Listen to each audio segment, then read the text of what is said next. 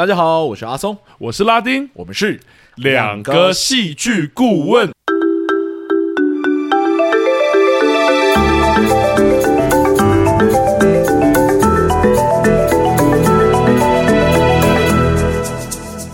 又，谢谢大家回来收听我们的节目，欢迎大家回来。哇，今天这部作品该怎么说呢？我很意外，居然这么少人看过，这超级意外的，因为我觉得那个我很少看到那个最下面那一个黑的黑的那么长。对啊，你说的几趴六十几六七哇，就是很多人没看过这样。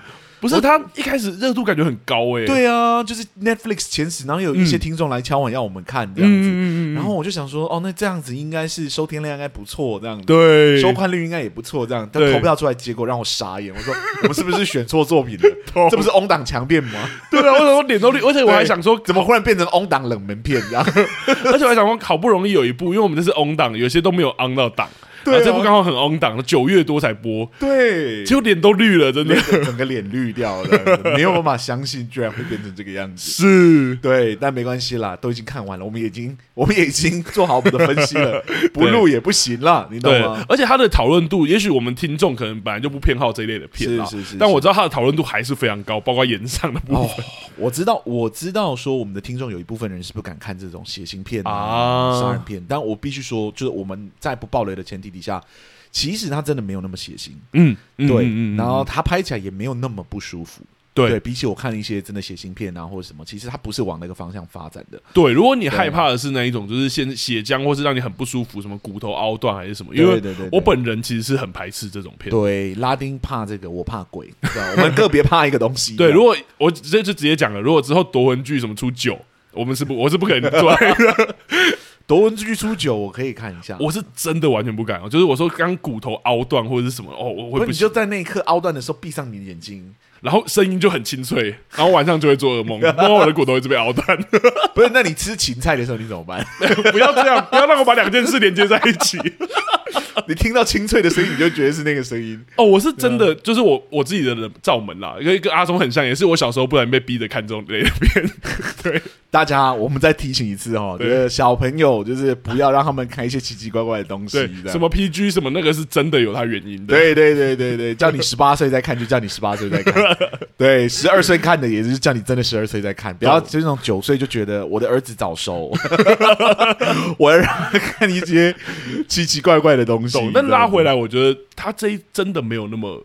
他写信，对他真的没有，他不是走写信路线。我们而且我等一下会好好分析这件事情。嗯，对，所以如果大家有兴趣的话，可以往下听下去。但在这之前呢，我们要先来分享一下新一轮赞助我们的听众。没错，对，呃，第一位就是有新赞助我们的听众呢，一样是以订阅的方式小额的支持我们。哇，对，但是我真的不知道要怎么。读他的东西哦，对，因为他有很多 很多我看不懂的字，好像是粤语翻过来，对，感觉是粤语的口语，他打的文字，对对对对对对对。让我现在试着念念看，好不好？我试着念念看。然后那个这一次订阅我们的名字叫 Low，就是 L O 这样子，嗯，Low 或 Low 或楼，嗯嗯，不知道是什么这样子，是 OK。然后他留言的内容呢，呃，是好多谢你弟两个经常百忙。抽时间做节目，进戏要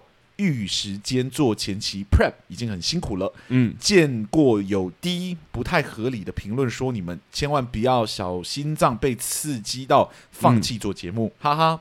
话说我有一个小小的请问，嗯、前一两集听到原来你们和听众在私讯呃有在私讯深度交流，可不可以将你们的对话，当然就是双方同意的情况下。截图放在 IG post 吗？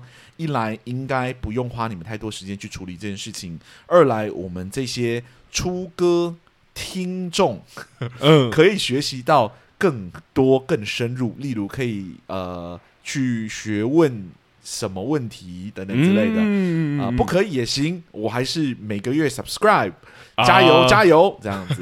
然后还有个 PS，然后说怎么？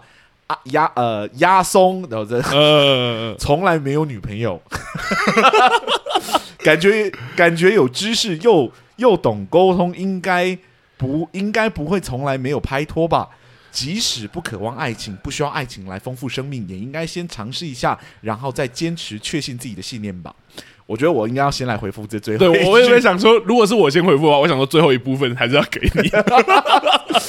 对，对对，我要可能要先来回复一下。嗯，阿松不是没有拍拖过，阿松是找 就是。想要交往的对象都都没有理我，这样。嗯、对，那你这说真的，就是硬要去跟你不喜欢的人在一起，好像也蛮浪费时间的。懂，对，懂所以我是比较往这个方向去，就是我喜欢的，我才会努力去追求；嗯、那不喜欢的，其实就是当朋友这样。懂，就可能不会是呃纯粹享乐那一边。对对对对对对对，加上现在真的没有什么时间，很忙啦，因为感情需要经营啊。啊如果啊。我如果谈恋爱的话，我们可能就是两周 两周更新一集，大家 OK 吗？不要就这样来威胁听众。没有，但我是知道真的需要很花时间，真的蛮花时间的。啊、那前面刚刚读下来，有很多地方我稍微看不太懂，但大概猜得到意思，大概知道。就是他说我们不要受评论的影响啊，不要轻易的放弃节目啊。有啦，我们其实慢慢的有找到调试的方式去做这件事情。然后他说有可不可以把我们跟呃，很多观众的聊天的对话啊，这个很困，这个有一点困难。原因是因为我们有时候跟观众聊天，就是我们的听众聊天是很长的对话，是，对，甚至有时候会聊半个小时以上的。对对，就是一直在那边互相聊，然后讲一些干话，然后有些 有些内容又不能放出来。因为我们有时候不是像那种真的是一问一答式的，对对对，就是哦，可能一问一答，所以我们把它弄出来，很像是那种什么乔治爱情，对 对，是不是说哎，我有一个问题，然后我用一个大概五五十个字的方式回复你？对对对，有时候是真的很闲聊，真的很。像朋友，对他们可能哎。问了一个问题，然后我们回答了之后，他们还会追问，追问之后，我还要再继续做后续的讨论。对，然后也夹杂一些像你刚刚说的闲聊或开玩笑等等。没错，没错，所以会有一点点的困难。但嗯，如果未来有一些哎比较短的提问答，我确实可以试试看往这个方向去发展，看看在 IG post 上 post 出一些其他人问我们的一些问题，这样子。嗯嗯嗯，对对对对。而且我们在回答的时候真的蛮口语的，虽然目前拉丁在回答上可能可能会哦我开始回答了哈，跟大家讲一下，但可能会有点官腔，但我们都其实是很友善的，所以。有时候你就算不知道跟我们聊什么，其实你也可以从一个戏剧或什么来开这个话题。没错，对啊，错啊。那至于我谈恋爱的问题，我谈了之后，我再跟大家讲好了，好不好？好，你反正谈了之后，我们也会很好奇嘛。对，我们再开一个专题来聊这个好了。是是，我们再来开一个闲聊篇来聊阿松的感情状况，这样，然后就把我女朋友找来了。Oh my god！哎，可应该说。我觉得以我这个年纪，如果我现在交女朋友，可能真的就是会往一个比较认真的方向走。嗯，对啊，哎，而且真的很花时间。我一直跟我自己讲说，如果到一个年纪之后，如果我还没有交到女朋友，我一定要去领养一个小孩。啊，哇，等等等等，这数量太大了。没有，我非常想要我自己的小孩啊。对，然后我觉得既然没有办法拥有自己的，我我我可以，我可以我还是要到一个年纪，我要当爸爸，这样。懂？我直接告诉你，这就是开副本，一定会有很不少观众跟你问这个，再再跟你聊这一块，说你真确定这样子？没有啊，我就会我的到时候一定是公告公告说，哦，我最近领养了一个小孩，这样。我考虑了很久，我决定我还是要踏出这一步，这样。懂？好了，我觉得这很有趣。如果之后有什么阿松会愿意分享，给再跟大家分享。对啊，好，那我们还有另外一个，就是订阅我们的听众，嗯，他叫道小纯，这个名字应该听过，所以应该是第二次赞助我们了。哇！然后呢，他赞助我们这次的内容是写说，为了阿松说不知道再好看什么来加一，就是我们聊那个捍卫战士这样子。嗯嗯嗯，原本只是单纯带着情怀进电影院，看完之后满满的感动，也被骗了一包纸巾的眼泪，啊、呃，一张纸巾的眼泪。嗯。呃，确实是不分男女都爱看，都找到对电影热情的好作品。已经看完的我呢，坐等你们分享达莫的心得。啊，就是今天这一集，是是是，他就是点的，他一定是那个点点点说要我们聊达莫的那个，对对对，你要负责。好了，但也聊前面的那个哇，捍卫战士真的，希望他现在如果还在电影院，赶快去看，爆好看，真的非常非常好看，对，而且一定要进电影院，真的。是是是是是。然后今天达莫。大家有兴趣也可以看一下。对，好了，差不多了。对对对，分享分享完我们的听众的留言之后呢，嗯、我们现在就正式进入到我们的节目吧。没错哦。那在我们节目开始之前呢，就是还是要那两个提醒啦。好，那我们的第一个提醒当然是我们节目是会爆雷的。是，那达摩虽然是猎奇风或者说杀人魔的传记等等的，反正会爆雷就对了。对，但它还是会有悬疑啦。所以你如果想要看，你还是可以先看完再听我们节目。是。好，那第二个部分就是我们节目都是主观的，嗯、所以我们今天有可能有写给负评或等等的。如果真的你不喜欢的评论，你不要往心里走，不要往心里去。Okay.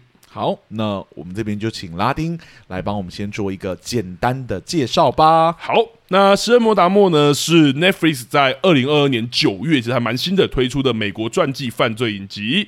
那它由于改编自真人真事，而且改编的对象又是美国历史上知名而且真的很具争议的连环杀人凶手，所以因此目前在推出的时候就话题不断，而且应该说也争议不断。它不止蝉联排行榜啦，正负面的讨论真的是源源不绝。嗯、对，大家随便查都可以查到一堆新闻。对，那故事其实主要是诉说美国真实存在的人物 Jeffrey。达默就是杰弗瑞·达莫，那影集从达莫要犯下最后一起杀人案未遂，然后被警察抓捕，而且发现他的恶行这件事情，开始用倒叙的方式呈现了达莫的童年啊，还有那充满血腥的屠杀之旅。而影集也用达莫家人跟达莫邻居的视角，用更多的角度去呈现达莫的一生，跟他所留下的那些创伤跟伤口。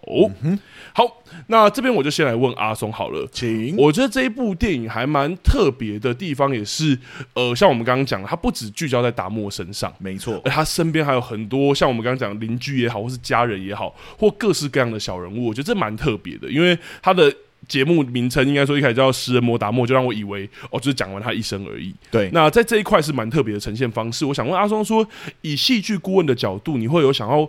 呃，分享或者说，应该说，我们也可以先聊看完整部戏的感觉。好，呃，我自己觉得看完之后，我觉得《食人魔达莫》就是一部非常中规中矩的作品哈。嗯，以真实案件杀人犯为主角的传记作品啊，其实真的不是那么好操作的哈。呃，毕竟就是戏剧有崇拜或者怜悯主角的特质嘛。嗯，观众大多看剧都会跟随着主角的视野去探索整个戏剧时空的背景，这种。沉浸式的亲密连接啊，有可能会让我们错把杀人犯当成某种英雄来看待。对，那。这如果是一个虚构的角色还好，但达莫偏偏就是一个真实存在过的人物嘛？对。若戏剧产生这种效果是怜悯或崇拜的话，让我们对这个恶魔般的人物产生意外的好感，嗯、这种娱乐会让观众在看时产生那么一点点的罪恶感，你知道吗？嗯嗯，嗯。虽然必须说我本人并不反对这种罪恶感啦，毕竟戏剧有挑战观众道德底线的特质嘛。嗯。偶尔体体验一下这种刺激，其实对我来说是蛮新鲜的。但从社会的角度来看，呢，如果这种崇拜或怜悯被观众转移到真实的人物上面，那确实不是应该被推崇的价值。懂？如果我们去崇拜真的食人魔或杀人凶手，对对对对，就是这样，不是用虚构的角度去看传记性作品的话，其实很容易模糊那一条真实与虚构之间那个不可跨越的界限了。没错，因此这种这种作品呢，在道德门槛上，其实就得背负很大的社会责任跟压力。嗯，对。那在这个点上呢，我觉得有就是 Netflix 推推出的这部传记影集《食人魔达莫》，其实做的非常非常好哦。虽然这部作品很大层面人性化了达莫这个人物，但其实不会让我有一种怜悯的感觉。我不是好像在看文章，我不会真的去怜悯这个角色。嗯，其次是这个作品呢，有一个我很喜欢的主题，也是我认为这部作品一个。非常非常大的亮点哦，那就是他充分的探索了以达莫为中心的其他小人物的故事。对，从达莫的家人到死在达莫底下的受害者，还有他的家庭们，嗯，还有还有那些被遗留下来，就是啊，我刚刚讲的那个留下创伤的家属还有关系人啊，对，没错，就是。十二摩达莫之所以没有过度怜悯或崇拜崇拜达莫这个故事的主角呢，是因为这部作品呢找到了其他值得赞扬歌颂的对象，也就是这部剧中真正的英雄这样子哦。那我称这种手法为配角的英雄结构。哇，对。有一个新的名字了哦。对，而且蛮特别的。是是是，呃，所谓的配角的英雄结构呢，是指一个在剧情中的配角人物，在剧情发展到后期时，做出了一些行为，因而产生了关键性影响的结构。相信常在看戏剧作品的观众。应该对以下的情节都不会真的陌生，就是一个小人物呢，因为在剧情初期的时候曾经受到主角的帮助，或者深受主角行为的言语感动，或者尊敬或崇拜主角，因而在剧情的后期，主角有难的时候呢，在关键时刻出现并给予主角帮助，成为了主角的英雄。嗯，蛮常见的，很常见哈。这是在少年漫画很常用的结构。嗯，呃，举凡《航海王》《火影忍者》《魔导少年》都有这样的情节。嗯，我们上周聊过的《捍卫战士独行侠》中，最后出现拯救主角的刽子手，《非常律师》中，呃，改邪归正的全民与，《阳光先生》中壮烈牺牲的仆人。都是属于这种结构，例子真的颇多哈。嗯，这种手法的优点呢，是能充分利用剧情中的所有资源，让每一个角色在整体的剧情上都发挥很大的效果。对，一来呢，编剧就不用刻意再去书写新的角色来服务不一样的功能嘛。嗯，二来呢，让配角重新出现，也是凸显了主角在他自己的旅程上所留下来的某一种影响力，是一个非常有效而且很常见的手法。哈。嗯，然而，然而，看到上述的这些例子呢，相信大家也发现了，这种手法，通常都是搭配英雄主义的故事。毕竟配角要当英雄，如果主角本身不是一个。正派的英雄的话，那光芒很容易就会被配配角给抢走，你知道吗？会让人产生不知道说谁到底才是主角的问题。这样，嗯嗯嗯。前几年的韩剧《Start Up》我的新创时代就是一个例子，对吧？就男二的光芒彻底就是把男主角的光芒给抢光了。这样，有我有听到你在跟听众聊得很激动。对对对，一直都是那个男二在在当英雄，那男主就是一个超废的家伙，这样子。你想说为什么他可以当男主？对对对对对，这样。那听过我们节目的应该就知道。说我们所指的英雄，并不是拯救世界的人啊，嗯、而是那个踏上旅程让我们在意并关注的角色。一般来说呢，呃，创作者都会避免配角过度抢走主角的关注，以免喧宾夺主嘛，让观众失去了可以跟随的对象。然而，这个限制呢，在食人魔达莫却令人意外的变成了一种优势哦。有别于一般的戏剧作品呢，食人魔达莫的主角是一个真实存在过的恶魔。嗯，基于社会基本的价值哦，在呈现上面，他本来就很难将达莫呈现成为英雄，你知道吗？对于这个人物的过度崇拜或怜悯，都很容易引来争议的。那这部作品呢，又偏偏是达莫的传记影集，将他将将他就是这个达莫这个人物摆在故事的中心，却又不让我们对这个角色产生过度的共情。这在本质上其实就违反了我们人类就是在看戏剧的习性嘛。嗯，对，面对这种两难的状况，你知道吗？试问有在创作的听众们，你们要怎么书写一个既是这个故事的主角，又不是故事中的英雄的角色呢？应该说，甚至他不可以让观众有一些很明确的共情或者是共感，就是你要怎么书写一个既是这个故事的主角，但又不是这个故事的英雄的人呢？对对。话说到这里，相信很多听众都已经知道为什么我会在前面说那个限制，就是那个限制对食人魔达莫来说是一一个很特殊的优势。嗯，对，就是到底要怎么写一个角色是他是主角，但他又不是这个故事的英雄呢？嗯，那很简单嘛，就是让配角抢走主角的光芒就好了啊。对，就是让就是我刚刚提到的那个配角的英雄结构。懂对，如果你认真剖析的话，你会发现《食人魔达莫》里面所有的配角其实都是被非常深刻的描写的。嗯，这些巨细靡遗的篇幅啊，不是没有原因的。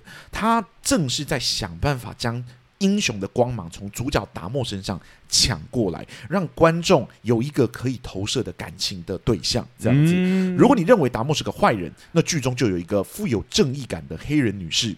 葛兰达，对吧？嗯嗯嗯、不断的关注诡异邻居的一举一动，并且不断的通报警方，希望警方能介入。对，或者那个即使有点畏惧自己的孙子，但也勇于起身抵抗他，甚至不顾自己年迈的身体，一路陪伴晕眩的受害者，直到他安全离开那个他自己家的那位奶奶。嗯，对。如果你想要同情达莫的遭遇，剧中呢就有一个时刻陪伴在达莫身边，从不放弃他的父亲，在得知自己的儿子犯下滔天大罪的时候呢，他陪着你哭，他他向你展现了一个无奈父亲的自责感，啊、或者那个好不容易从悲惨婚姻中逃脱出来的母亲，因为自责自己没有陪在儿子的身边，以至于他现在酿成大错，最终决定以死谢罪，当然最后没有死成，你知道吗？嗯嗯嗯嗯。如果这样呢，你还没有找到共情的对象，那也没有关系，因为这个剧中呢，就帮你安排了被害者们的家庭，还有被害者们他们那个呃是成长的背景，对吧？啊、让你看到那些角色是如何度过自己的难关。好比说，有那个来自辽国的青年啊，嗯、有那个先天失聪却积极面对人生、怀抱那个梦想的黑人青年啊。啊还有那个一直陪伴在陪伴在他们身边的那些家人，对，嗯、因为有这群人，让观众可以跟着他们笑，跟着他们哭，跟着他跟着他们在法庭上宣泄自己的愤怒还有悲伤啊。嗯，对，如果你还你无法讨厌达莫也没有关系，对不对？因为这部剧呢也帮你安排了惹人厌的警察，让你看看这群失职的人如何在法律的保护之下欺负受害者的家属们啊！真的，对，这部剧中所有的配角都将。观众的情感的投射给彻底拉走了，无论是愤怒、厌恶、怜悯、悲伤、动情等，任何你看到看这个剧可能会产生的感情呢，都有这些配角们一手包办。达莫呢，几乎就等于一个空壳一般，无需你对他产生任何多余的情感。嗯。这种处理手法的特别之处啊，就是达莫可以真的作为这个故事的反派给呈现出来。嗯，因为其他人物已经担起了英雄的重担了嘛，懂而且效果都相当的不错，让我看的其实很常掉眼泪。哇，真的。对，那这样的处理呢，有两个好处，其一就是我们不用对于这个真实存在过的恶魔产生过多的共情嘛，嗯，但仍然有办法看清楚这整个事件的全貌。真的可以说是名副其实的，既是这个故事的主角，但又不是这个故事的英雄哈。对，那其二当然就是这样的手法有有办法让我们用更大、更宏观的光谱去看这整个事件嘛，可以去理解加害者就是家庭的无奈，可以去理解被害者家庭的困境，以及去理解法律诸多的限制还有不公平之处，嗯，让人们可以重新。呃，知道演绎这个故事的社会价值在哪里？嗯，当然，如果你还是同情达莫这个角色，此剧呢也以极度人性化的角度去诠释了达莫这个人物。嗯，你可以看到他的悲伤、愉悦、恐惧，你不会再将他视为一个纯粹的恶魔，而是一个人物去理解。嗯，嗯，但也不用。应该说，就是又不需要用极度共情的角度去接受属于这个人这个角色的人生故事。没错，总之这部剧啊，使用配角的英雄结构可以说是用的非常非常的巧妙哦，真的是处理的非常非常的好。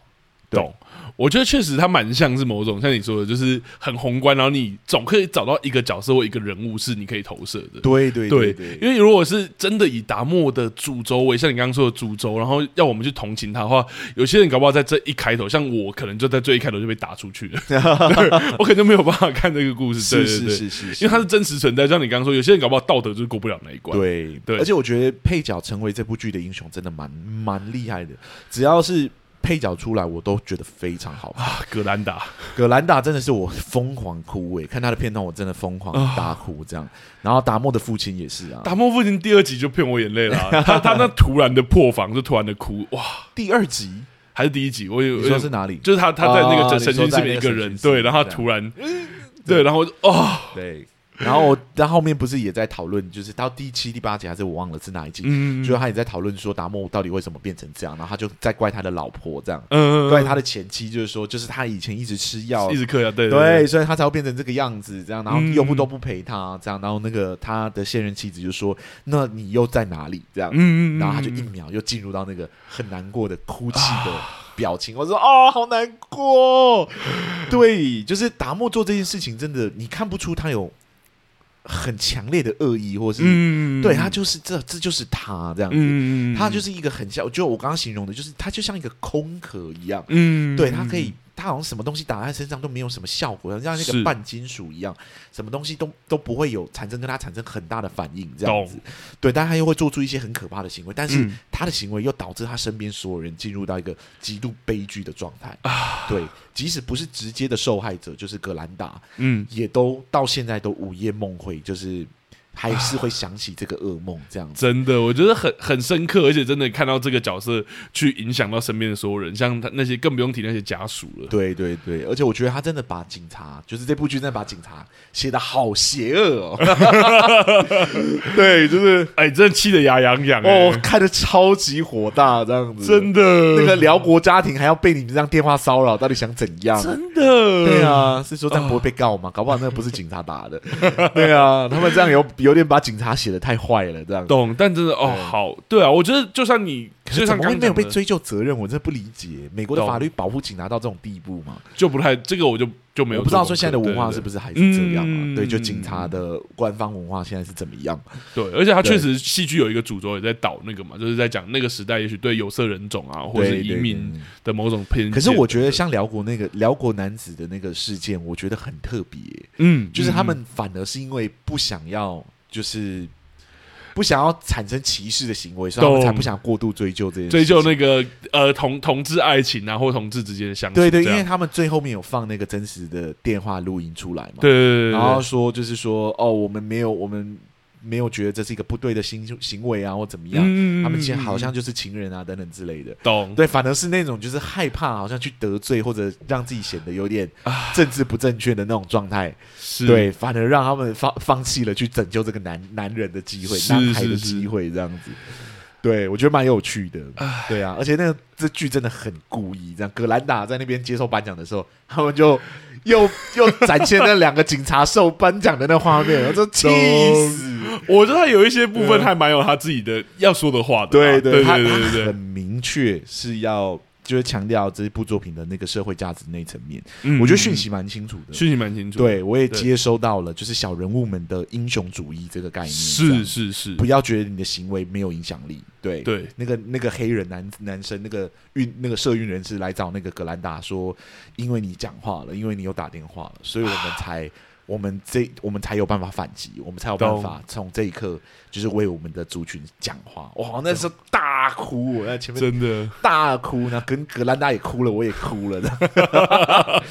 可是我是我觉得这个很明确，就配角或者说小人物在这个故事里面真的被显现的很明确，因为他既是英雄，可是他还是配角，或者说他的力量还是有限。我其实最印象深刻，或最新最觉得。应该说有点有点心酸，或什么是他最后的那个，就是他啊期待那个公园可以建成，觉得我希望公园可以建成，对，然后我等多久都没关系，对，然后最后告诉我们说公园现在还是公园自始至终没有建成，这样，我是不知道他以前的达莫的电影是不是真的很以达莫为英雄主义的那种故事，这样，嗯，但这一部确实很明显的，你感觉到他想要强调的是达莫身边的这群小人物，达莫只是一个。他他一定是主角了，没办法，他一定是对。但是你会觉得，其他身边他身边所有的人的魅力都高过这个主角本身。没错，没错。对，我觉得很故意，但故意的蛮有效的。没错，我觉得他最后一段话其实把，就是他的台词是把创作者的话讲的蛮清楚，虽然也在角色脉络里，所以是很合理的。就是他说那一段说，我们不要只记得他的邪恶而已。对对对对对，我们要记得被害者，所以我们不遗忘，不是因为我们想要记得那些仇恨，而是是是，你们遗忘了遗，把那好像当做这些都没有发生过，只是让被害者被遗忘而已。对对对，是啊啊，难过哭，真的。但我必须讲，就是里面不是有辽国辽国家庭吗？嗯，我看他们段的时候很出戏，为什么？因为其实只有一个，就是就是那个妈妈，她讲的疗语我是听得懂的哦，真的哦。其他人的疗语我都觉得很奇怪，这样对。老伯 man 啊，什么什么什么，我就听我这样这那个断句。那个断句不是辽语的断句哦，是是哇，你会很多语言，真的有你的诅咒，就又重回那个魔女二的那个。我在开玩笑说，等一下那个是辽语吗？这是辽 辽国的对啊，因为阿松是那个如果不知道新的听众，对对对，他是有在辽国生活。他他讲辽语的时候，我真的是，我一直想说是不是辽国的其他地区的方言哦，但又不像，又很像是他真的在讲辽语，可是他就是用背的那种方式去讲哦，懂？对，有点像可能不是。呃汉语或中文是你的母语的，然后你在讲那个，我只能说，我只能说，可能我太久没有听疗愈了，我可能不习惯，有可能，但妈妈的我又听得懂。嗯 对，所以我就会觉得，我一瞬间妈妈讲的话我都听得懂，在阿妈讲的话我也听得懂。哦，对，但是就男生这个家庭，爸爸、男爸爸，然后儿子啊，我都那个那个小儿子，嗯，对对对对对对，哇，会语言的诅咒哈，看语言的诅咒。他不是最后去法庭的时候要请翻译嘛？对，有人有那个那个也是法律很把法律拍的很坏的一个地方，这样。然后请那个 请那个翻译的时候，他就讲疗语，然后又有翻译英语。对对对。然后我就想说，你还是讲英语好了。但我懂，我懂。对，就跟我们看那个韩国人讲中文，对，讲魔女二的时候，就你还是讲韩文好了。对对对，耍狠没关系，我知道你是中国来的，这样就够了。对，对了，好了好了，我大概讲到这边，就是配角的英雄结构。然后大家有任何疑问，都欢迎后续讨论。这样子，对。那我这边就要来反问你了。好，对，就是你对于就是这个达莫这部传记。影集，你有没有什么你个人觉得可以分享的？哎、欸，我们很少聊传记作品了。对对对，我觉得这还蛮有趣的。但呃，我们就直接来聊好了。对啊，嗯、我觉得食人魔达莫他作为一个以连环杀人魔为主角的影集，其实我觉得他真的就是一开始热度那么高，我是完全可以理解的。嗯、因为他真的可能满足了很多观众很猎奇的心理啦。是，而且在戏剧上，我觉得这真的是非常常见的题材，尤其是舞台剧等等的。对，舞台剧更是很多这样的题材。嗯、正如第一季我们在聊《消失的情人节》的时候。阿松其实就有提到嘛，戏剧都在捕捉某种不协调。是，那有时候戏剧其实也提供了一个对我来说有点浪漫的机会，让我们有办法接触，甚至去理解我们平常所不能理解那些人事物。虽然有时候这种理解是危险的，有时候是蛮危险的。对，也许就像一个毒贩、一个诈欺犯，或是一个连续杀人而且还会吃受害者肉跟心脏的怪物啊。真的好难想象这是真实存在的过的人哦。是啊，是啊。那我觉得《食人魔达沃》当然属于这样的戏剧啊，这毋庸置疑。但我们进入并且窥探这样特别的人的人生，让我们好像有机会可以近距离的观看，并且试图去理解他。当然，这类的戏剧有一个先决的条件，我觉得那就是我们得对这样的故事感到好奇。没错，请不要觉得这样的题材猎奇就足够了，因为猎奇的题材可以吸引观众，没错。但作为戏剧作品，留得住观众，让他看完整部影集或是作品才是关键。毕竟它是影集嘛，没错，不是骗他一次去电影院就够了。你要骗他在那边坐个十个小时，对。而且如果你骗到的是戏剧顾问，他干嘛看前十分钟就累了？对，后面到底在干嘛？这样对，是是是。那我得说，我觉得《食人魔达莫》某种程度上。在留住观众这一点，他真的做到了。我觉得原因在于，除了刚刚阿松讲那个小人物那些很扣人心弦的故事之外，在达莫这一条主轴上，我觉得他也用了他聪明的戏剧手法。嗯，其实是我们节目早就介绍过的啦。请说，那就是倒叙这件事情。哇，对，好久没有聊倒叙了。没错，那倒叙的手法在于让观众先看到结果嘛，引起观众的好奇，再把事件发生的前因缓缓的倒出来，让观众自然去把这些也许太过冗长的东西，反而有兴趣、有好奇，自己去把它咀嚼掉。嗯嗯嗯、那食人魔达莫的第一集，我觉得就是一个很漂亮的开局。他就让我们看到达莫拿着电锯肢解某样东西，然后还喷了一些白色、红色的东西在他身上。嗯嗯，伴随邻居不断闻到的恶臭啊，让我们心里大概有了底。而且随着即将到手的猎物碰上警察，然后让达莫的罪行终于被整个公开来之后，邻居葛兰达的怒吼啊，伴随住处被搜出的那些害人的尸骨，影集跟着向我们呈现的杀人魔被抓的这个结果。也让我们开始好奇，说这整体的过程，或者这个杀人魔他到底做了哪些事情？是对，因为我们只看到，甚至他，我觉得他很故意，像你刚刚说的，他呈现超级多的结果，就是他把那些尸骨的线索或一个一个都把它讲出来。对，对对，有几句泡在里面啊，等等的，在呃柜子里面找到哪些头盖骨啊，等等。是对，那食人魔达莫引起观众的好奇的火星，对我来说还不止于此。其实跟刚刚阿松讲的有点有趣，有点呼应。对，嗯，我觉得在第一、二集，他的开局票上除了用呃就是这样的倒叙之外，他还安排了两个角色，提供观众很明确的共情。在开局的时候，嗯，一个就是刚刚讲到达摩的邻居葛兰达，当他终于证实自己的猜想，他也不禁想要知道他的邻居到底做了多么可怕的罪行。所以，他对在第一集的时候对警察那个提问说：“你们在他的住处到底搜出多少具遗体？”嗯，其实对我来说，也同样作为一个倒叙的手法，就是撬开了我们观众的好奇心。是对你到底前面发生多少事情，你现在会问这个事情，然后你现在的反应是这么的沉重。对，又或者说另一个撬开观众好奇心的，其实就是刚刚阿松有讲到达莫的父亲，作为一个杀人魔的父亲，他直到被达莫被抓了之后，才知道自己的儿子好像犯了很恐怖的罪行。然后在审讯室里面大致得知了大致发生了什么事之后，警察走了之后，达莫父亲的瞬间破防那一幕，真的是刚刚就讲过，真的是让我很心碎。嗯、对，那也让我们真的好奇，达摩到底做了多天理不容的事情，会让一个父亲如此悲伤跟无助。那我觉得影集正是用这样倒叙的某种三连击，对，还有那个什么招数，对，然后杀人魔被抓以及两个极具共情人物的反应，来做到一个非常漂亮倒叙的开头，然后引起观众的兴致，去咀嚼这个达摩大量而且庞杂的杀人过往。这当中不论有趣或是无趣，嗯、例如说就是。好啊，可是可以偷嘴一下，就是我觉得他当中有一些片段真的庞杂到我有点觉得说，这真的有必要吗？但是但是不论他有趣无趣，其实都因为这个道具的手法，让我们观众因为好奇一段又一段的看下去。是，而我觉得创作者也带我们看到达摩的第一起凶杀案，其实是因为意外，他开始。把这些东西开始让我们看见了，接着开始用药去迷昏对象啊，或是用利用奶奶的地窖去杀人等等的，到在租屋处跟那个托尼啊，真的是让我心碎。嗯，的那个邂逅，呃，随着达摩无法控制自己，然后选择去杀死托尼，并将他的肉煎熟放到口中开始，就作为一个整体完整的倒叙的结束，就是你形容的很居心靡意，没错。而且说那个把肉放到口中是，是，你这样如果没看，然后。就是没有想要知道那么巨细靡遗的人，那 你要怎么办？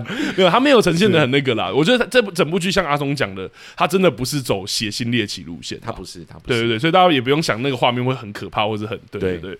那纵使没有呈现接下来的几起其他几起案件，其实达摩的成魔之路，在他刚我们讲把肉放到嗯之后，你说我不要讲太巨细靡遗，其实已经完整呈现了。其实这个倒叙的结构真的完成了，是对。但就像我们节目常说的哈，其实没有百分百会成功的原型结构啊，或者是手法，重点其实还是要看创作者如何去使用它，以及他们的创作意图到底是什么。没错，我要说，但是了，好来，但是。对，每次都很晚出现，没错，对，而且真的也是到前到最后的点，因为我觉得他前期几这个倒叙的闭锁结构，就像你刚刚说的，除了小人物吸引我看之外。这个倒叙的结构是真的会吸引我看达摩到底做了什么，嗯，哪怕就像你说，他是一个如此空白的角色，是都还是吸引我用倒叙的方式，所以倒叙真的是很强大的一个手法，是 是。那我刚好好回到但是，我觉得倒叙的结构对食人魔达摩来说。其实不只是优点，我觉得他最对于创作来说还是一把双面刃啦。原因在于创作者想说的，其实像刚阿松讲的，不只是达摩的杀人经过而已。其实他还想让我们看到达摩被抓之后，甚至整个故事其实结束结束在他在狱中死去之后的故事，就他的一生嘛。没错。但倒叙结构的特色就在于先呈现结果，让观众对过程的发发怎么发生的产生兴趣嘛。换句话说，当观众看完达摩的成魔之旅之后，那个倒叙的结构其实就像我们刚刚讲。已经完成了，是，也就是整部影集是在第七集第左右的地方就已经是一个很完整的结构了，就被抓了嘛？对，被抓了是一个很完整的戏剧结构。你看我们看到说，哦，他到底做了什么事情，可怕的事情，以至于我们会抓他这样。那后续三集达摩的故事没有新的结构手法来接替这个已经结束的倒叙，反而使用某种平铺直叙的传统叙事。加上又是像刚刚阿松讲的那个冷血杀人魔这样本就不容易讨喜的角色，或者说在操作上也不宜把它操作的太讨喜的角色的时候，就真的是非常有风险的决定。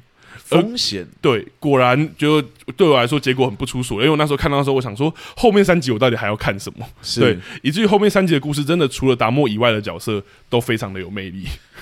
一直都是啊，就是英配角的英雄结构。但是在后面三集里面，在达摩的事情上，或者去描述达摩的事情上，我反而就没有那么有兴致看的，好像没有新的结构去吸引我看这些。是，好像我看达摩的故事只是为了要补完我对于其他角色的好奇而已。对，而且我这部我觉得这就有点不也是这样吗？我觉得前面因为有倒叙的方式，会让我更好奇达摩到底做了什么。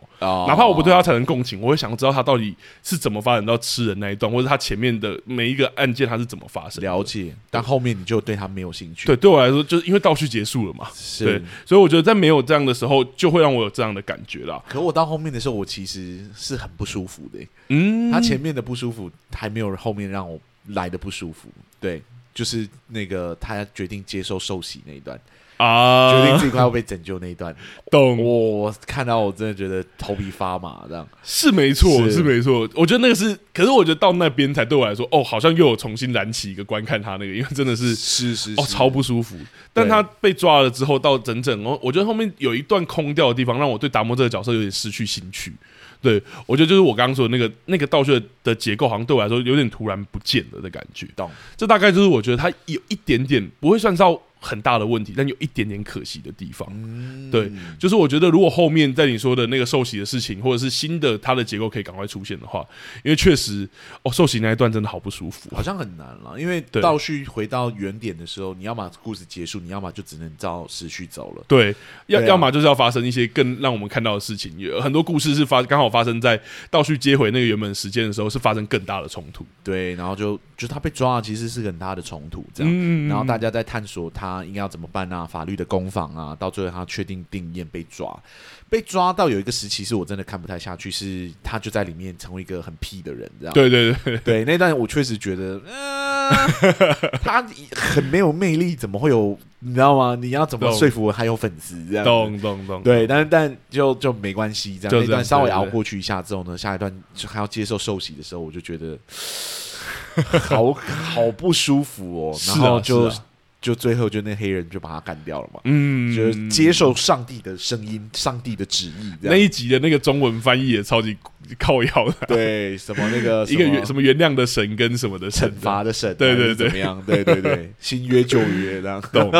这大概是我觉得有点有趣，其实有点补充刚刚阿松说的啦。我觉得这部影集在达莫的处理上，它其实还是有聪明的手法，它不会说因为用有点有趣，或是像你刚刚说英雄的那个配角结构，就觉得达莫那一块他不用用手法让我们看下去。是是，我觉得还是有做到这件事情，这是他有趣的地方。只是后续对我来说，也许是你刚刚说的，呃，我觉得稍微有点缓慢，或者有一些部分我真的觉得好像冲突突然不见了，或者变小了。对我来说啦，嗯，好。那我这边就来问阿松最后一个问题了，请说。目前我们怎么听起来对这一部剧是蛮有正品的？你刚刚不是负评了吗？对，对啊，一点小小的问题。那我其实对于我刚刚讲，我其实刚刚就有提到，在看那一段，就算他用倒叙的手法，我得说，在看前七集的过程，我还是有一些部分觉得真的蛮冗长的，或者说我真的会有点。疲累，这是我很真实的感受。是是是是。那我也想问阿松，以戏剧顾问角度，有没有还想要聊，或者是真的我刚刚说有没有想要，就是也许帮我解惑一下？行行行行，就前面说了这部影集值得夸奖的地方，嗯、接下来我们就来讲一下，我觉得这部影集比较可惜的地方哦。好。呃，接下来要讨论的事情呢，其实跟我前面所提到的那个观点有一点点的关系。哦，前面我提过了嘛，这部作品一个大特色就是配角的英雄结构，嗯，而他操作的巧妙的地方，就是他利用了这个结构本身的劣势，将主角的光环尽数分配到诸多的配角身上，让主角达莫这个角色显得既像主角，又不是真，又不像真的主角一样，这样子。嗯，然而这般的操作却会产生一个。很大的问题哈，那就是主角达莫本身会变得非常，或者说不要到非常了，就比较不讨喜好了。对啊，说直接一点，就是会变得比较没有吸引力一点点。嗯，那相信相信许多看过呃这部剧的人，应该都会有一样的感觉，就是说，哎，你好像从开头到结尾，你其实不会太喜欢达莫这个人。嗯，对，嗯，有失就有得嘛。既然那个光芒已经就是移嫁到了其他的角色身上，那么主角本身就不会这么引人入胜，你知道吗？这是再正常不过的事情。对，而就在这个基础上面呢，此剧却还是将这部影集扎扎实实的拍成了一部完整的传记电影。对，啊、也就是记录了达莫的一生，从他的童年一路拍到他的死亡。好、哦，这无疑对我来说是一个。不太好的选择哈。嗯，好了，为什么我会这么说？首先，我们得先了解一下传记作品的特质哈。传记作品是以真实人物为基础的故事，而这个故事通常都会只有一个主角哈。嗯，操作单一主角最常见，而且也最有效的戏剧结构，就是我们我们节目中。非常常提到的英雄旅程，这也是为何我前面一个主题，呃，前面那个主题会非常聚焦在英雄主义上面。嗯，这样，嗯，传记电影呢会时常采用英雄旅程的结构，不是没有原因的，因为传记作品通常都会视自身要描写的那个人物的一生为某一种传奇，对，对吧？因此你才会想要把它记录下来嘛。嗯，即使是现实生活中的反派人物，如我们前一阵子啊。呃很红的那个什么伊丽莎白那个霍姆斯，嗯，你在看他的故事的时候，你的关注不会是他犯法了，而是他怎么一步一步爬到涉谷的巅峰，变成了史上最大的医疗骗局这样子。嗯、或者如我们前一阵子有聊到的创造安娜，他的故事的重点也不是他究竟骗了多少人，而是他如何透过他那个游说的技巧，一步一步取得他的地位。嗯，嗯虽然这两个角色最终下场都蛮惨的，但将他们的经历视为一种传奇，其实并不为过吼。呃，因此。你会觉得有观看他们一生的价值，毕竟甚少有人取得他们的成就，即使那些成就是虚假的。懂？反观杰佛瑞·达莫，吼，呀，其实你要用传奇的色彩去书写他的故事。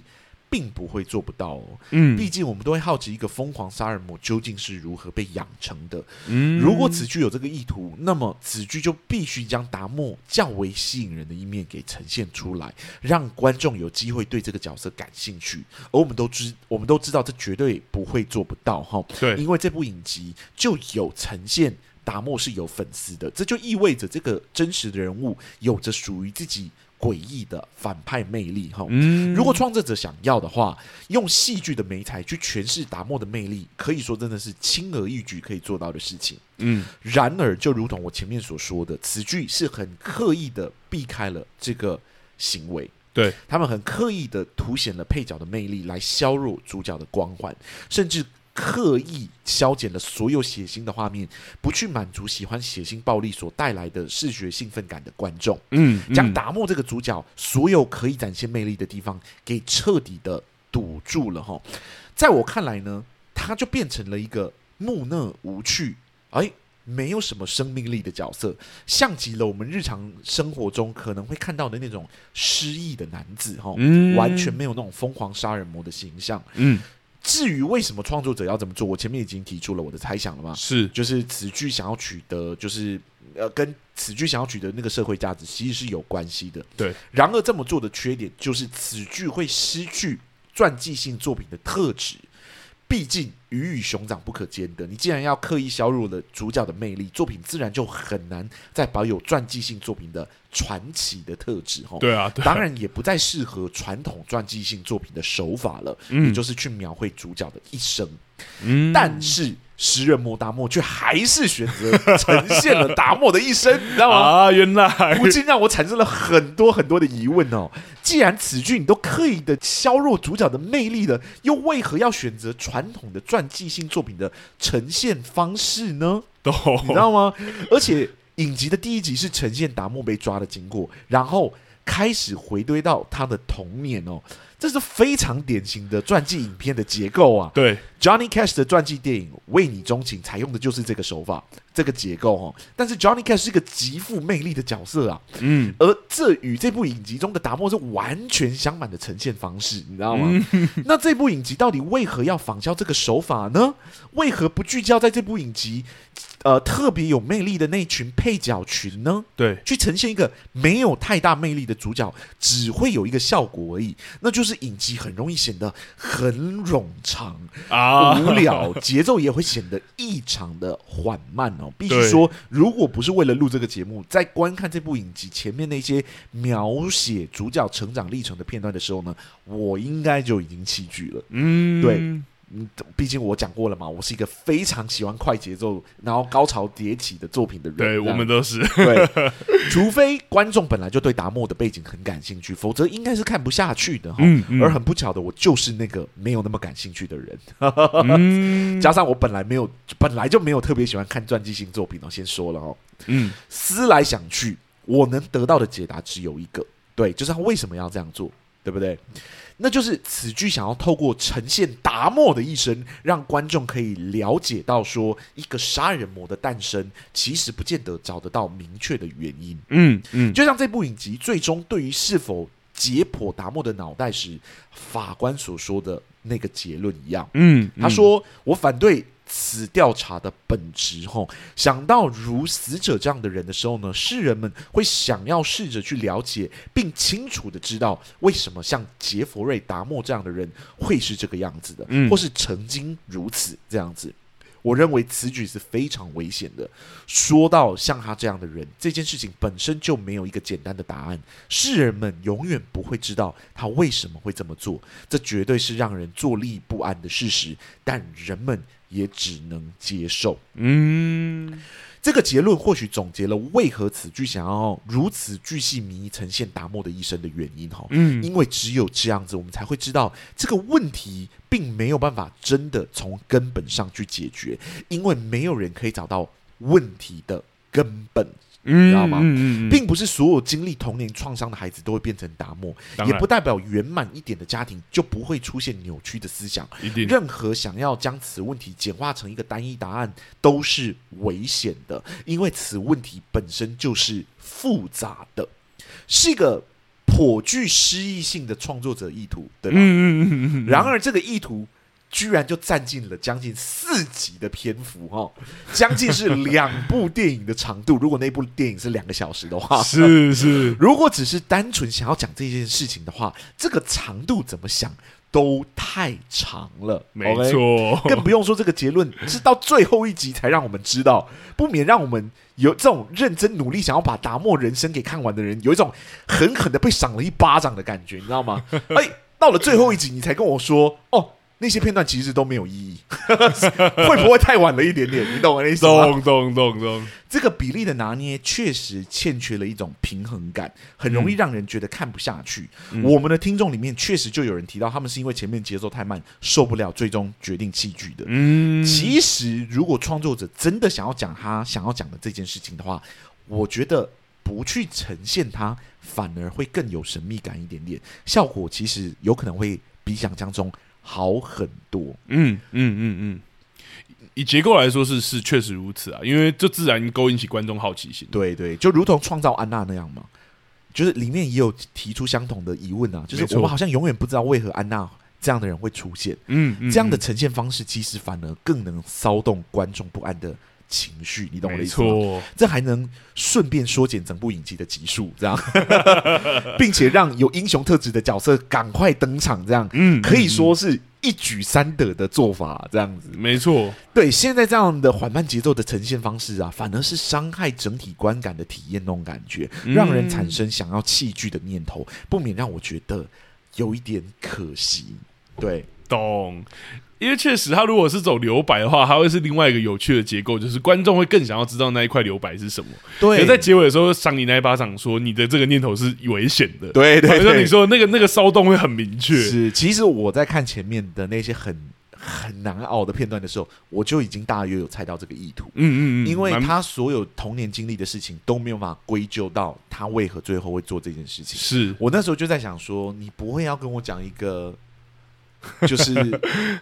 这么常见的答案吧，你懂我的意思吗？对对对对，应该说这个常见的答案它其实是蛮深刻的，可是你不会，我觉得他讲好有点难，但是但你不会要用这么长的篇幅，对对对，你不会想要用这么长的篇幅来跟我讲这件事情嘛？然后最后看到那法官做那个结论的时候，我就想到。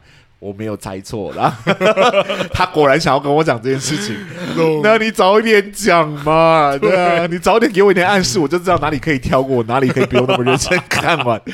对，我们那个真的有时候没看清楚，我还要回去倒回去再看一次。我想说。为什么要这样子呈现这一段？对，为什么要让我看到他鲨鱼的那个片段？跟他的家庭也没有什么关系。就杀蝌蚪还是什么？鲨鱼？对对对，是蝌蚪嘛？老师送他的蝌蚪。哦，蝌蚪，蝌蚪。对对对对对对，他偷人家的东西，那个那个就是这个就是他有暴力倾向，很小就就发现跟他的家庭背景没有什么关系，这样。嗯嗯嗯嗯。所以你要跟我讲说，这就是天生的，没有人知道他为什么会这样。那四集真的有点太长了，懂？是是是是是，我确实看到那个答案的时候有点惊喜，但也确实觉得说啊。太长了，太长了，而且你真的会让我没有耐心看到最后。我得老实说，对啊，因为你前面又用了，如果你今天不是用英雄配角的结构，就是配角英雄的结构的话，我觉得其实有办法做到，因为就把它当成一般的传记看嘛，我就来看达摩的一生。然后达莫就变成这个故事最核心的角色，可是偏偏不是，你又想要凸显配角们的所有力道，那达莫就变成是一个很无聊的人。懂对，我们不想要看他，我想要看别人，你知道吗？懂。他说他有粉丝的时候，我就像我讲，我觉得真的说服力非常的欠缺，我根本不知道大家喜欢他什么。对，是是是，我可以推荐一部那个啦，一样是讲美国连环杀人魔的电影，是叫《极恶人魔》。然后是那个那个柴克艾弗隆演的，然后是他的转型之作，这样。Uh, 然后然后他他就是刚刚阿松讲的非常明确的小人物的英雄结，就是配角的英雄结构。Uh, 然后从头到尾不去呈现他的人生背景或者什么，到时候只是他在法庭上的那个结果。是是，是。然后就像阿松讲，你反而会对旁边的人很有共情或者什么，你也不用特别真的去呈现说这一个人魔他的成长过程或背景。对啊，对啊，我们也自然不会觉得说哦，他一定是因为他小时候怎样了。他其实，在故事里面也稍微有提到这样的探问。但就像阿松刚刚讲那个。留白是真的有效果，然后我就直接说有成功的结构 去看那部电影。对，是是是，但我想说好了，他可能想要呈现妈妈、爸爸，嗯、还有他的奶奶啊，这些就是加害者家庭的故事，这样子。懂？对，但还是太长，我觉得是太长的问题，不会不行。对对对，那那那些角色也真的有成功，但还是有一些段落我们会觉得真的有点没有必要。可以再短一点，或是短一点点，对对对，短一点点。我觉得两集，两集我可以接受。嗯嗯，我觉得这个目前给的限制，如果从四集压缩到两集，到他被抓之前是用两集之前呈现完，嗯嗯，我觉得会很有挑战性。是，对对对对对对，会比较有，我觉得会比至少让我们比较耐得住性子看。两集是一部电影的长度，一定一定可以做得到。嗯嗯嗯，对，两个小时你应该有办法做到才对。对，是，但。现在都不知道，我们永远不知道。对对对对，我觉得戏剧顾问很有趣，就是我们没有做出来，我们都不知道，是是是是我们只能说猜想。对，觉得我觉得呃，戏剧顾问里面的英国的一个启蒙，就是开始做戏剧顾问，或者把戏剧顾问理论带进，就是英国的戏剧产业很有名的评论人泰南，他就有讲过，他说好的一个好的评论人呢，会看到这个作品里面有什么，这样，嗯、但是 the great one 就是。伟大的评论人呢，会看到这部作品还缺少什么啊？对，大家不是说缺品缺作品本身，他在说整个产业。嗯，对，他说好的好的评论人会看到现在这个产业有什么，嗯，是什么样的风格，往什么样的方向发展。对，然后他说，伟大的评论人会看到这个评论里面，评论界里面还缺少什么？嗯嗯，对，我就觉得哇，好帅哦，好帅啊！我当时就问的时候，我要用这样的精神，这样子，懂？对，我要看到你的潜力，我要看到这个这个作品里面可能还缺少什么，对，或多了什么，猜想你的意图，然后看看你为什么可能没有做到。没错，没错，这样。好，那差不多要问那两个问题了。没错，不是问那个一个问题，这样就是。如果这部戏需要戏剧顾问的话，你觉得他会需要几个戏剧顾问呢？最多两个，我会给一个啦，一个，对，我会给一个，因为我其实觉得，就算就是他如果把那个东西剪短的话，然后让整体达摩的主轴不是往那么传记去，或者说那么巨细靡遗的传记结构，因为我那时候真的变成一个创造达摩。我觉得会非常好看，不是我刚刚讲那个极恶达摩，我就会非常好看。对对，但我也在想说，是不是有一些集数，或是我不知道的原因呢？因为好像十集是不是一个 Netflix 的那个？哦，不一定，Netflix 有六集啊，也有九集啊。对啊，其实就对，因为他们没有。为什么会有集数的限制呢？是因为那个电视台是以季一季一季的方式在卖广告的，对，所以他们一定要卖那个集数，对，所以韩国才会有那个那个十六集，是因为就是十六十六周是一季，哎，是十六周吗？对，十六周，没有没有，哎，八周。八周是一季，这样子，他们用八周。去以及，所以他们一定要有十六集的篇幅。但 Netflix 是串流平台，可能就没有这，他没有那个限制，他就是他常常一次就把全部东西给放上来。对啊，对啊，对啊，对，对，对，对，这就是他们拍摄的方式。所以长短根本不是重点。那那一定要给一个，那至少一定要一个。我觉得至少要一个。所以你也是一就一个，我会给到一个。嗯，对我，因为我喜欢小人物，所以我不我不会给到两个。我也觉得，但我觉得一一个是要想办法解决现在过于沉闷的问题，而且这个角色我知道你想要干嘛，但是。你你可以让我们害怕他一点点嘛？嗯嗯，对对对对，你至少不要让他这么无聊，你知道吗？懂。我我知道你想干嘛，像刚刚阿松讲，我觉得那很明确，就是他真的有太多。犯罪或猎奇的时刻是被他刻意跳过，对，他就是不想要让你有任何的兴奋。对，举个例子，不想让你有任何对这个角色可以产生崇拜的机会。没错，像举个例子，刚刚我们讲那个用奶奶的地窖杀人这件事情，是。他真的几乎完全没有呈现在里面怎么杀人，完全看不到，对，完全不知道，血腥画面都没有，可顶多一个人倒在那边，旁边一滩血，或者说哦看到地上有血迹，就这样，对，就这样，对，就这样，对，没有以往你说什么夺魂锯，我要写。我不行，我要试写，我要写。什么那个句子，如果真的句子锯骨头，我跟你讲，这一部我看一半，我刚刚阿松我不能聊了，我咒都看完了，你有什么好那个？对，或者是什么肠肠子拉出来放在地板上，哦，好，对不起，我先先没办法，动物的我还可以，人的我真的不行，是是，但是他真的就不呈现，就完全没有，对，真的变得有一点无聊。我到后面的时候，我真的觉得。啊，这人物真的就这么无趣吗？对，然后幸好格兰达就超好看，然后对对对，哦，格兰达好好看哦，对对对对，然后我就会觉得很可惜，因为那是个很好的演员，你知道吗？我很喜欢他，演快影的时候我很喜欢，对，真的，对，虽然他呈现这个作品的时候，而且我觉得他也演的不错，嗯，只是说导演真是真是，就是他整整体结构啦，对，结构还是你要让这人物稍微被别人讨厌一点点，或被别人害怕一点点，其实是有办法做到的，没错，对，我不觉得是用血腥。嗯嗯，是可以再不要那么鲁一点点，对。对，就是可能有一点点的危险性在他身上，嗯嗯，或许会好一点点，但他不想要，我觉得创作者不想要，我觉得蛮明确的，对。可是就就像我们刚刚讲，那你就要还是要解决冗长的问题，那就给一个啊，不要这样，我就说，那你还是要正视你所产生的戏剧问题啊，就是冗长啊，对对对对对。十集真的太长啊！真的，那你就不要呈现他那么多片段嘛。对啊，对啊，对啊，你就呈现。如果你就知道说他就没，你又没有呈现他的魅力，你干嘛呈现那么多没魅力的东西给我看？你就知道他就是没有魅力，魅力你还要给我看他的童年，这样还要看那么长，这样 到底想怎么样？对啊，到底想要怎么样？对啊，哎，好了，大概是这样。嗯，其实有很多听众问问我们说，为什么就是最多只能给到两个戏剧顾问？哦，对，其实。跟当然跟我们的节目是叫两个戏剧顾问有关，但其实另外一个原因就是，如果你需要请到三或四个戏剧顾问，你还不如换一个编剧吧。是，我觉得请到四个戏剧顾问就有点本末倒置了。你到底是请人家来帮你创作，还是？还是请他们来，就是 懂懂懂，帮你的，对对，因为一般一般戏剧顾问，像我们之前讲，有很多事情，甚至我们其实只是一个评价，不然很多事情其实一个戏剧顾问就可以把它做完了。对对对对，但这其实是一个精神象征。对了，当然，如果是影集类的，你说多请几个戏剧顾问，是可以相信啊，就一个戏剧顾问团队，我觉得是可以。但但就是如果是一部电影或什么，你真的请到。三四个有点太多，就像你刚刚说，你还不如请一个导演。对啊，对啊，导演，你还不如换把编剧换掉，他需要到四个戏剧顾问才有办法救这个作品，把它换掉，这样。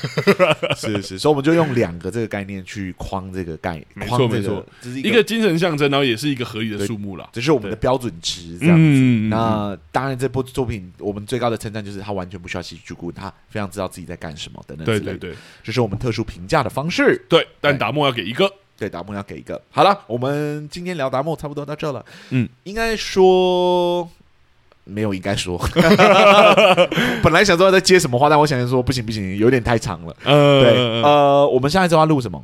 我们下一周要录一个电影，而且是。超级英雄好久没聊了，好久没聊超级英雄了。黑亚当，黑亚当，而且我觉得他用的结构很特别，是他从一开始在宣传的时候就一直在说他是反英雄的结构。Yeah, yeah, yeah, 偏偏我们有一个反英雄大师，谁？阿松，没有啦，开玩笑的。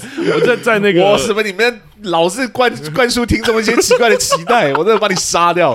没有啦，我是说在那个少年法庭那一集有花很大的篇幅去讲，有啦，有稍微聊到反英雄，对。我觉得下一次可以稍微聊一下反英他的反英雄结构。对，因为他从尤其从宣传一开始，尤其最近的漫威或者是 DC，应该说整个产业都很想要把那种反派作为主角。对，连迪士尼都在做这件事。前几年库伊拉等等，是是是是是是，所以蛮期待这件事情的。好，那在我们就是聊到就是黑亚当录黑亚当之前呢，我们礼拜三，不好意思，我们的预告写错了哈，是这个礼拜三，对，对，对，对，是下个礼拜三，应该要说下个下个礼拜三，对，下个礼拜三的时候呢，我们的故事专题。终于要来啦！没错，那我们就请这个故事专题的负责人拉丁来跟大家分享一下，礼拜三到底是谁要来找我们？我觉得好像真的会把阿松逼疯，因为原本阿松创这个专题，我们那时候聊的时候说，哎，搞不好我们可以轻松闲聊我们喜欢的动漫啊、漫画。就不知道为什么，对，然后我就跟阿东说：“哎、欸，我想好故事专家。”阿东说：“哎、欸，所以是要找我聊漫画？”我说：“不是，我找了一个写绘本的，我找了一个画绘本的。”阿东什么？什么意思？对，那他本身其实也有在经营那个 Podcast 跟 YouTube，是，是，然后也有出版过绘本，所以我们要找一个绘本的，呃，应该说作者叫做 Poka，对。对他故事村的村长，然后他我们其实就叫他本人 Poka 就好了。这样是是是，对，蛮期待的。我其实没有那么爱看绘本，应该说我没有怎么看绘本的经验。哦，对对对，所以他来，我可能也会多想要了解一下创作绘本的过程究竟是有什么特别的地方。我觉得小时候反而是听故事啊，但长大之后反而我是那个吉米。对对对，我相信很多人应该吉米。有一些绘本是画给大人的，对对，但他好像是他是纯几乎是纯儿童的，他现在应该是纯儿童。对对对对对对对，也不知道他早期的作品是长什么样。对，没关系，我们下礼拜三对对对，我们会聊到这件事情这样子。那故事专题我们还在做很多的研究，希望大家听完之后呢，可以多给我们一点鼓励，这样 对或回馈这样。对，好，那我们两个戏剧顾问今天录到这里。如果大家喜欢我们的节目，欢迎到各大 Podcast 平台给我们订阅或者分享我们的文章。没错，对，给我们五星的好评。对，可以让更多的听众看到我们，听到我们，没错。然后，如果你喜欢我们的节目的话，也欢迎可以给我们一点点的赞助哦。没错，没错，感恩，谢谢你们。好，那我们两个戏剧顾问今天节目就录到这里啦，谢谢大家，谢谢大家，拜拜，拜拜。